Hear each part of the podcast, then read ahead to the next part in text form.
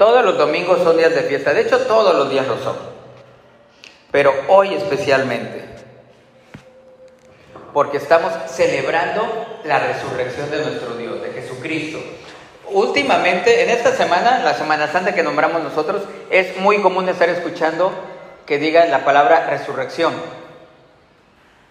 Pero ¿alguien sabe realmente qué significa? Bueno, te la voy a decir.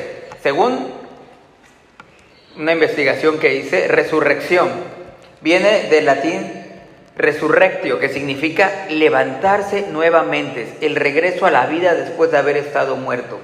Nosotros ocupamos este término o esta palabra especialmente para, para, para referirnos a lo que es la resurrección de Cristo Jesús, de cómo Él murió y resucitó. Ahora, esta resurrección de Cristo Jesús, para nosotros, ¿qué es? Para ti, para mí como cristiano, ¿qué significado tiene? Te voy a decir algunos. Uno, déjame decirte que la resurrección de Cristo podríamos decir que es la piedra angular de la fe cristiana. O sea, la base de tú y yo como cristianos es la resurrección de Cristo. ¿Por qué? Durante el Antiguo Testamento, tú y yo podemos estudiar el Antiguo Testamento y vamos a darnos cuenta de que hay muchas promesas. O sea, nos vayan diciendo este, que hay profecías, que va a pasar esto. Cuando comenzamos a leer el Nuevo Testamento, wow, se empieza a cumplir todo. Nos están hablando en el Antiguo de un Mesías, acá se cumple, lo podemos ir viendo. Entonces, cuando llega al punto de la resurrección de Cristo, no tenemos que tener dudas de nada. ¿Por qué? Al ser esto cierto, podemos darnos cuenta de que Jesús vive para siempre, de que Jesús está viviendo con nosotros. Jesús, te voy a decir una cosa, Jesús conquistó la muerte. ¿Y sabes para qué? Para que tú y yo la pudiéramos conquistar. Jesús se levantó de una tumba. ¿Y sabes para qué? Porque tú y yo también vamos a hacer eso. También nos vamos a poder levantar de la tumba como lo hizo Él. Él es la resurrección y la vida. Como Él dijo, el que vive en mí vivirá siempre. Cualquiera que crea en Él, vivirá y nunca morirá. ¿Cuántos de aquí creemos en Cristo? Amén. Todos nosotros creemos. Así que créemelo, que si tú crees en Él, yo sé que en algún momento, no va a ser este fin de semana, tampoco que sigue, te puedo asegurar, vamos a tener que partir. En algún momento de nuestra vida ya no vamos a estar aquí, pero te voy a decir algo. Vamos a tener una resurrección, vamos a volver a vivir y vamos a estar con el Padre. Te vas a estar olvidando de que es el clima, te vas a estar olvidando de que el COVID, te vas a estar olvidando de todo lo que tú quieras. ¿Por qué? Porque vamos a estar en la presencia del Señor. La resurrección de Cristo es un parteaguas. Cuando tú y yo comenzamos con el Nuevo Testamento, podemos ver los cuatro evangelios: Marcos, Lucas, Juan y obviamente el de Mateo. Empiezas a leerlos y en todos te hablan de la resurrección, pero hay algo diferente. Cada uno es un punto de vista especial, es un punto de vista diferente. Algunos te lo cuentan así como por fuera, otros estaban así como que más cerca, para que, para que podamos contemplar, para tener una idea más global, o sea, darnos una idea así plena, casi casi, si fuera una figura podríamos decir casi casi para modelarlo en, en cuarta dimensión, que lo pudiéramos palpar, tocar, la maravilla que es esto, la maravilla que es, la maravilla que trae a nosotros. La resurrección nos afirma cuatro cosas. Número uno, nos indica que la palabra de Dios es verdadera. ¿Por qué? Porque en la Biblia, desde el Antiguo Testamento, nos estaban diciendo que el Mesías resucitaría el tercer día. Y Cristo lo vino a confirmar. Número dos, es la prueba de que Jesús habla la verdad. Todo lo que la Biblia habla nos habla la verdad. La resurrección lo prueba, en donde Jesús hizo una promesa. Él dijo que moriría. Jesús dijo, ellos dijeron que me matarían, pero Él dijo, en tres días resucitaré. Destruyan este cuerpo y en tres días lo reedificaré. Y fue exactamente lo que hizo. Cuando podemos ver esa porción de la escritura, cuando él entra al templo, sana a todos los comerciantes, a todos los ladrones, a todos los que estaban ahí. ¿Qué les dice? El hijo de hombres, ese templo lo pueden tirar y en tres días lo levantaré. Y todos ahí, como lo podemos ver, lo entienden o lo toman como es el edificio mismo, como nosotros que estamos aquí. Y le empiezan a decir, es imposible, ese edificio se construyó en tantos años, la verdad, la verdad. Pero lo que no entendían es que Cristo se estaba refiriendo a él, de que él resucitaría y Él estaría cumpliendo lo que se venía diciendo en el Antiguo Testamento. Número 3. La resurrección nos indica que Cristo es el Hijo de Dios. Habrá personas con las que hablas que sí es cierto, lo podrán poner en tela de juicio. Hay algunos que lo hacen, algunos que no creen. Pero yo te voy a decir algo. En Romanos 1.4, si me pueden acompañar ahí, por favor. Romanos 1.4. La resurrección nos indica que Jesús es el Hijo de Dios, que Él es el Mesías, Él es Salvador y su resurrección es la que prueba que Él, es Dios en carne humana. Romanos 1.4, que fue declarado Hijo de Dios con poder, según el Espíritu de Santidad, por la resurrección de entre los muertos. Solamente el Hijo de Dios podía ir a morir, estar en la muerte, vencerla, regresar y resucitar para estar con nosotros, solamente Él. Y número cuatro, la resurrección es la que sella nuestra salvación. Así te lo puedo decir. La resurrección de Cristo que nosotros, de la que siempre oímos y eso, es el sello de la salvación que tú y yo tenemos. Romanos 4:25. Él fue entregado a la muerte por causa de nuestros pecados y resucitará para hacernos justos a los ojos de Dios. Wow. No solamente eso, es nuestra salvación. La resurrección es la muestra de que tú y yo tenemos vida eterna. Porque cuando tú y yo resucitemos vamos a estar con el Padre, vamos a tener acceso, como lo digo, al paraíso, acceso a estar en su presencia. Además, la resurrección trae un plus que muchas veces no tomamos en cuenta. Jesús muere, Jesús resucita, está a la derecha con el Padre y ahí viene el regalo. Una vez que Él está ahí, nos manda el Espíritu Santo. Gracias a la resurrección, Dios Jesús subió al cielo, nos envía el Espíritu Santo, de nuestro consolador, que siempre está con nosotros, el que nos enseña, el que nos guarda, y no solamente eso, traía, como luego decimos, traía torta el brazo. ¿Qué pasa? El Espíritu Santo llega y aparte, el Espíritu Santo viene con regalos que son los dones, de los que ya hemos hablado anteriormente, dones de sanidad, hablar en lengua, de profecía. O sea, lo que quiero que, que vean, lo que quiero que comprendamos es que la resurrección trae, son muchas cosas que las engloban, que las podemos ver. O sea, trajo cuando la resurrección vino a traer a nuestras vidas un paraíso, trajo regalos, trajo santidad, nos trajo vida eterna, nos vino a confirmar lo que muchos piensan o lo que muchos decían. Oye, ¿realmente iremos a hacer algo? Sí, porque Cristo nos lo está demostrando, la palabra de Dios nos lo está respaldando. Amén. Amén. ¿Quién está feliz por saber eso? Amén. Te voy a decir algo. Muchas veces analizamos el texto y hay cosas que vamos dejando por ahí como cabos sueltos.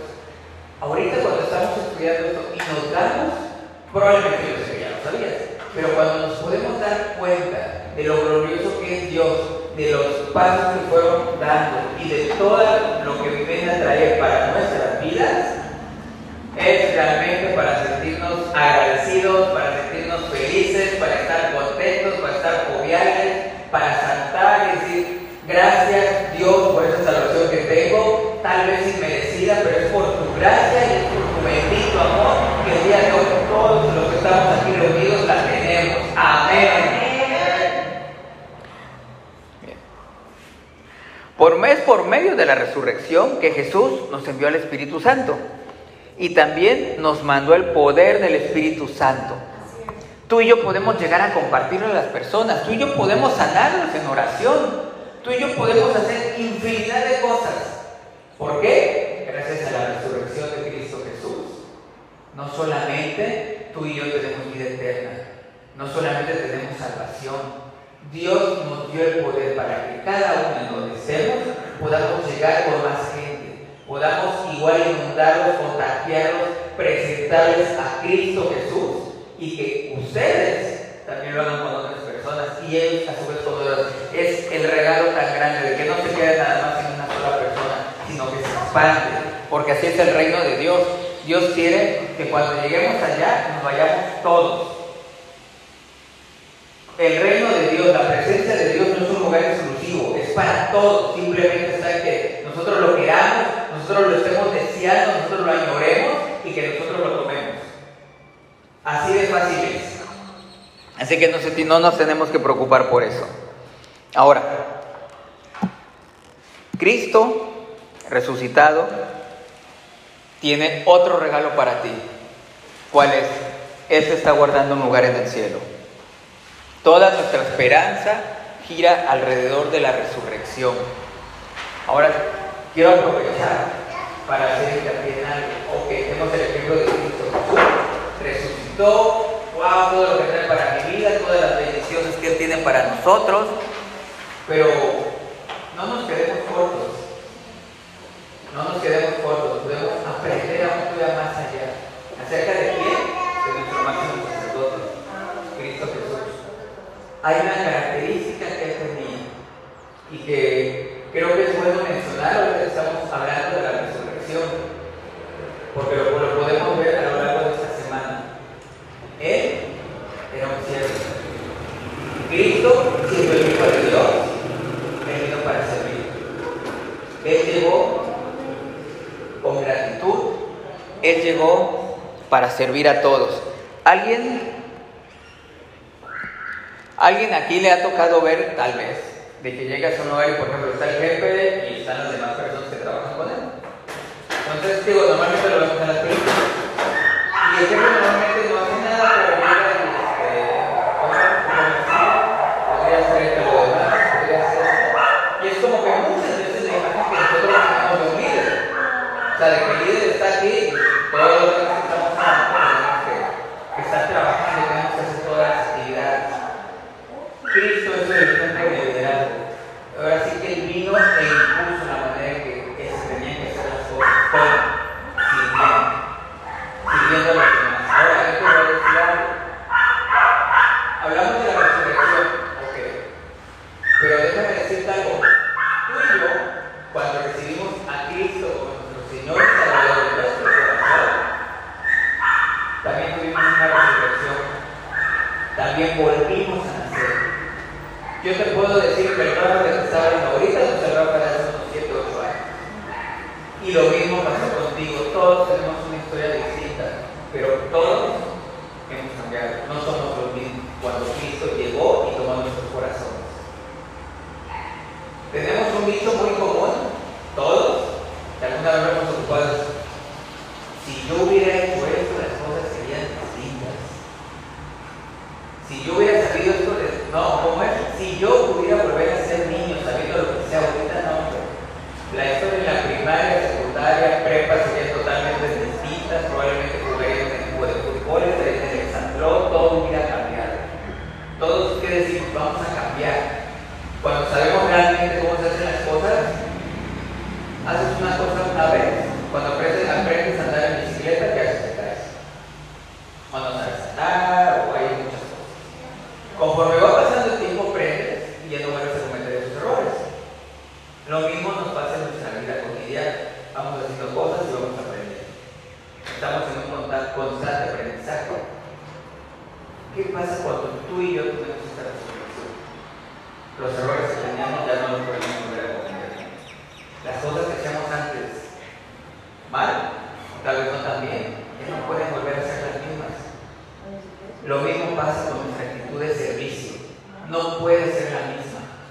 De aquí en por qué. Te voy a compartir ahorita algunas características que tenía Cristo y cómo lo hacía Él.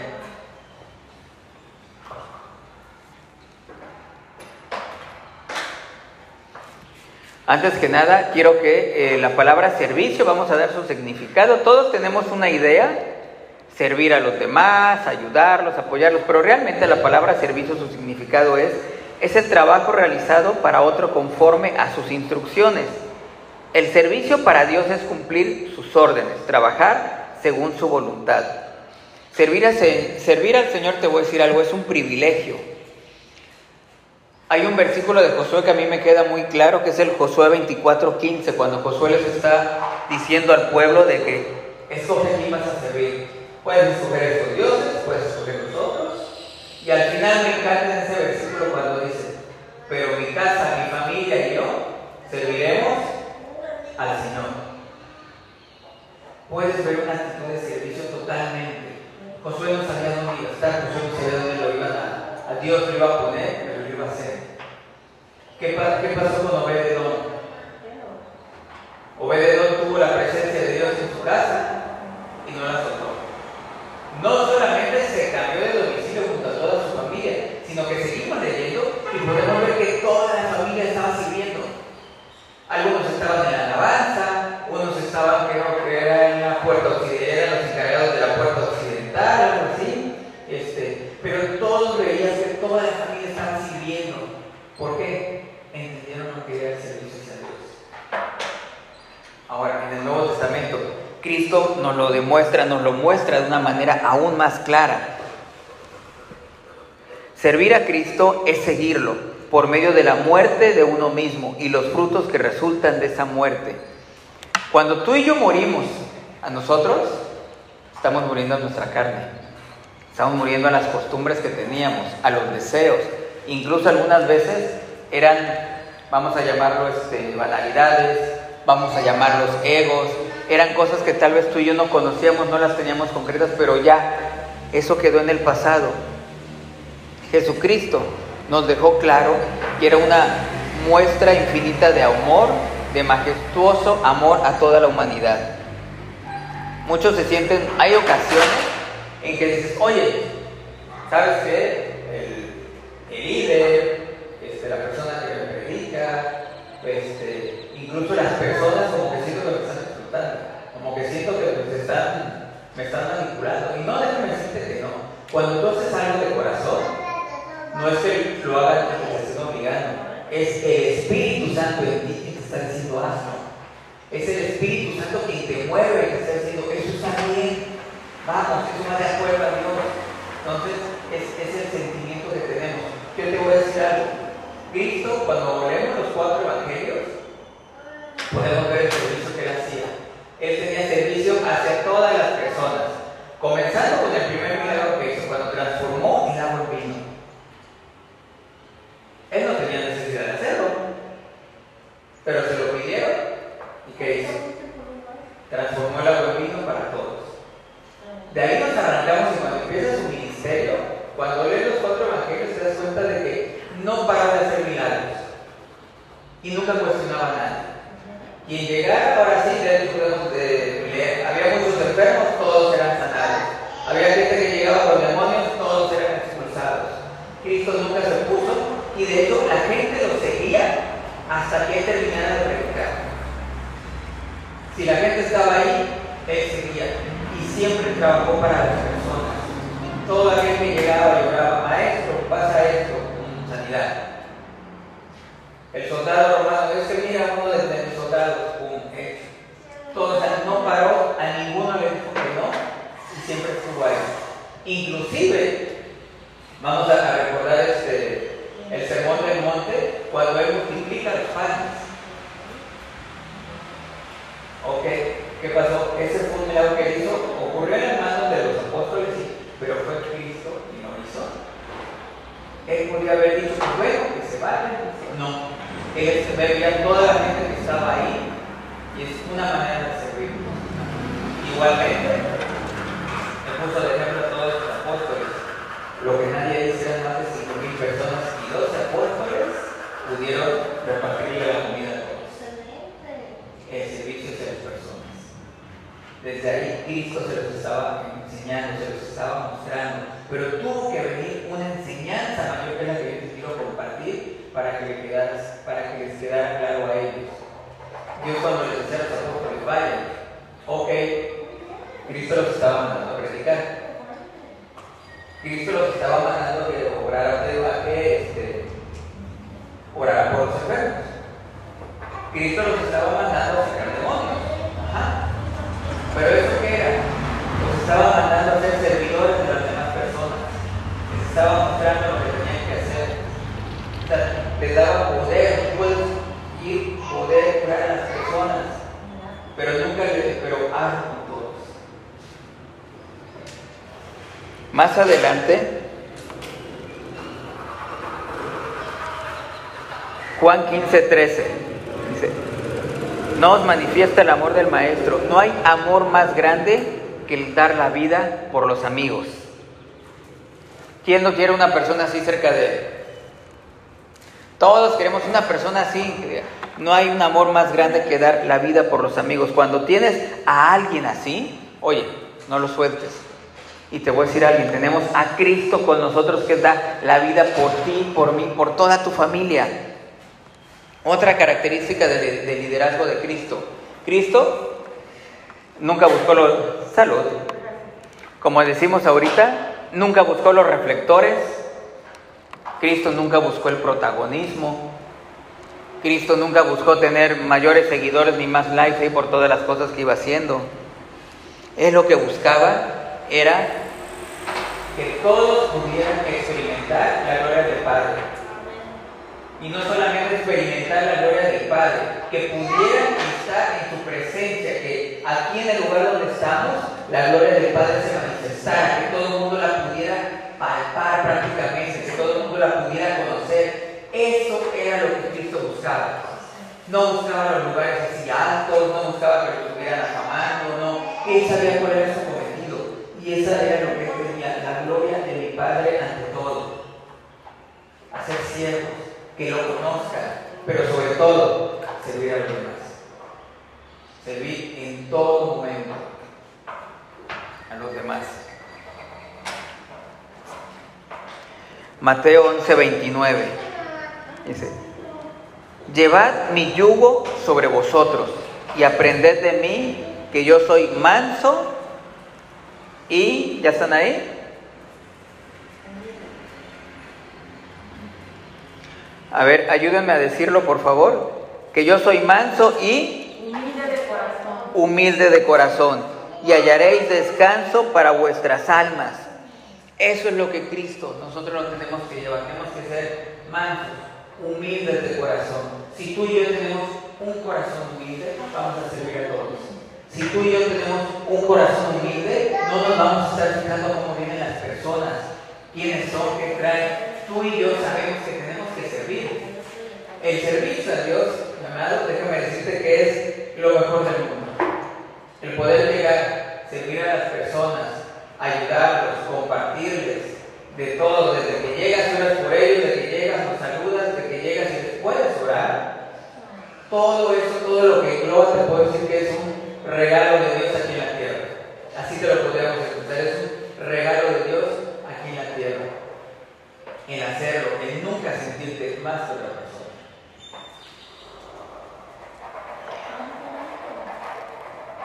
¿Me podrían acompañar por favor a Mateo 20, 24, por favor? Esta es la enseñanza principal de humildad y de servicio que Dios le dio a sus discípulos. Jesús les enseñó a ellos que cualquiera que deseara ser el más grande entre ellos debería ser el siervo de todos. Ah, hoy en día tú dices eso y como que nadie se... A ver, a ver cómo, pero si yo soy el jefe, ¿cómo de- tengo que ser ahora sí? En términos de aquí de Veracruz, como dicen, tengo que ser el chalán de los demás. O sea, ¿cómo va a ser eso? Déjame decirte eso. El ejemplo que Cristo nos muestra es ese. Vamos a leerlo. Mateo 20, 24 al 28.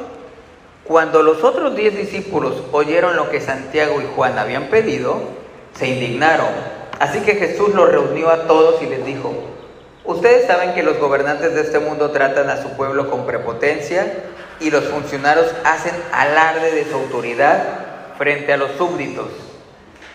En alguna ocasión tal vez nos ha tocado ver así cuando un patrón te regaña o cuando el patrón anda regañando a los empleados delante de todos. Pero entre ustedes será diferente. El que quiera ser el líder entre ustedes deberá ser sirviente. Y el que quiera ser el primero entre ustedes deberá convertirse en esclavo. Pues ni aún el Hijo del Hombre vino para que lo sirvan, sino para servir a otros y para dar su vida en rescate por muchos. Jesús incluyó a Judas, aún sabiendo que lo traicionaría. Jesús lo hizo. Jesús le lavó los pies a sus apóstoles, a todos y cada uno de ellos. Hay una parte donde dice, este, no, Señor, ¿tú cómo me los vas a lavar a mí? Mejor yo te los lavo a ti. Si quieres recibir mi bendición, esto tiene que ser así.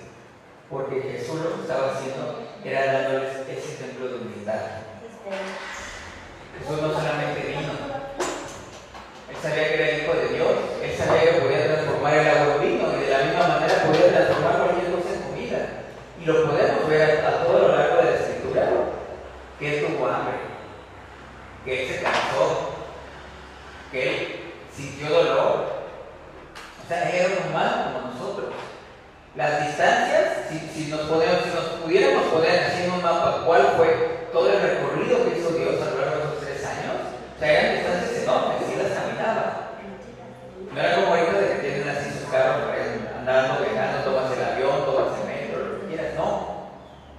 Él recorrió esa distancia. ¿Por qué? Porque sabía que él tenía que ir a todos esos lugares para llevar la palabra, para hacer milagros, para estar al servicio de las personas.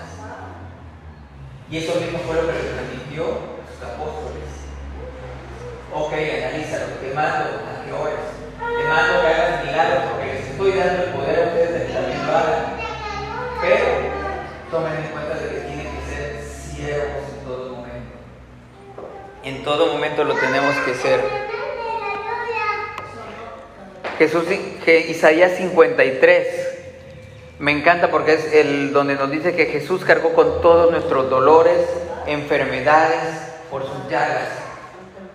Jesús cargó con todo eso para nosotros, para que tú y yo estemos aquí, para que tú y yo podamos ser libres, para que tú y yo podamos tener vida eterna. Te voy a decir algo, espero para que lo apuntes ahí, lo guardes, lo mantengas ahí.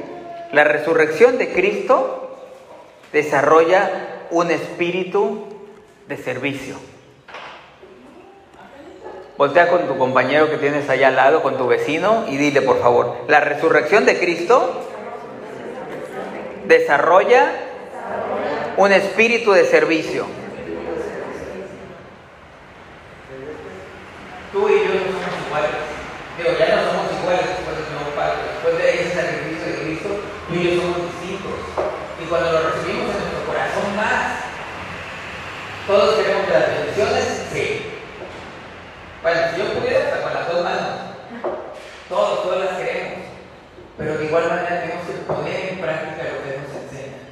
El servicio a los demás, el cuidado de las demás personas. Alguna vez este, compartiendo con un alumno, me, me daba un poco de risa porque me decía, oye, entonces el típico ejemplo eso de que ayuda a los viejitos o a las demás personas a cruzar la calle, ya por eso no me voy al cielo. No.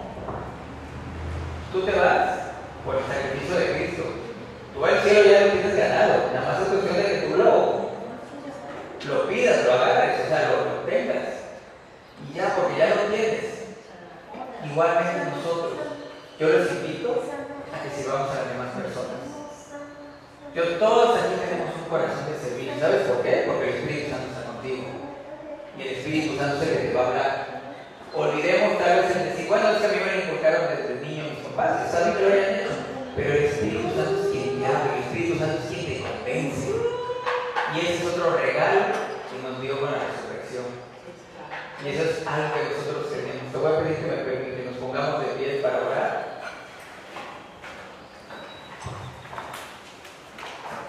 Padre, te doy gracias en este día, Señor. Gracias por lo maravilloso que tú estás haciendo por nosotros, Señor. Gracias, Padre, porque con esta resurrección, Señor, de Cristo, Padre, nosotros nos damos cuenta, podemos calcar, Señor, de todo lo que dice la palabra es verdadero, Señor. Podemos ver que Hijo, Señor. Y podemos ver, Señor, todas las maravillas que nos esperan, Señor. Gracias, Padre, porque tú levantaste a Cristo de la muerte, Señor. Él resucitó, Señor lo elevaste al cielo y estando ahí en el cielo, Señor, eres un servidor de nosotros. Nos mandaste al Espíritu Santo, Padre, nos mandaste con poder, con regalos, para que estuviera siempre con nosotros, para que nos aconsejara. ¿Cómo olvidar esos ejemplos de Cristo, Señor? Yo te pido, Señor, que pongas en el corazón corazón de todos y cada uno de nosotros, Señor, ese deseo de ser siervos, Padre. Te damos gracias por la posición en la que estamos, Señor. Probablemente, Señor, tenemos gente a nuestro cargo, Padre. Probablemente tenemos influencia sobre muchas personas, pero pon ese corazón de servicio en nosotros, Señor, que podamos llegar, Señor. Nosotros no estamos peleados, Señor, con ocupar puestos grandes, Señor. Ninguno de tus hijos, Padre, todos los deseamos, pero ante todo siempre vamos a llevar en nuestro corazón el deseo de servir, el deseo de compartir de tu palabra, Señor, el deseo de que todas las personas, Señor, con las que nosotros tengamos que ver, puedan ver en nosotros un Hijo de Dios, puedan ver en nosotros, Padre, lo que es tu maravilloso amor, Señor, esa luz que brille, Señor, en nosotros, de tu amor, de tus bendiciones, Padre bendito. Gracias, Señor, por todo lo que tú estás haciendo en nosotros, por todo lo que tú estás haciendo en nuestras vidas, Señor, porque nosotros declaramos en el poderoso nombre de tu Hijo Jesús, Señor, que el día de hoy, Señor, nosotros somos unos siervos, somos unos siervos fieles, Padre, y somos unos siervos a servir a las demás personas, Señor, ya sea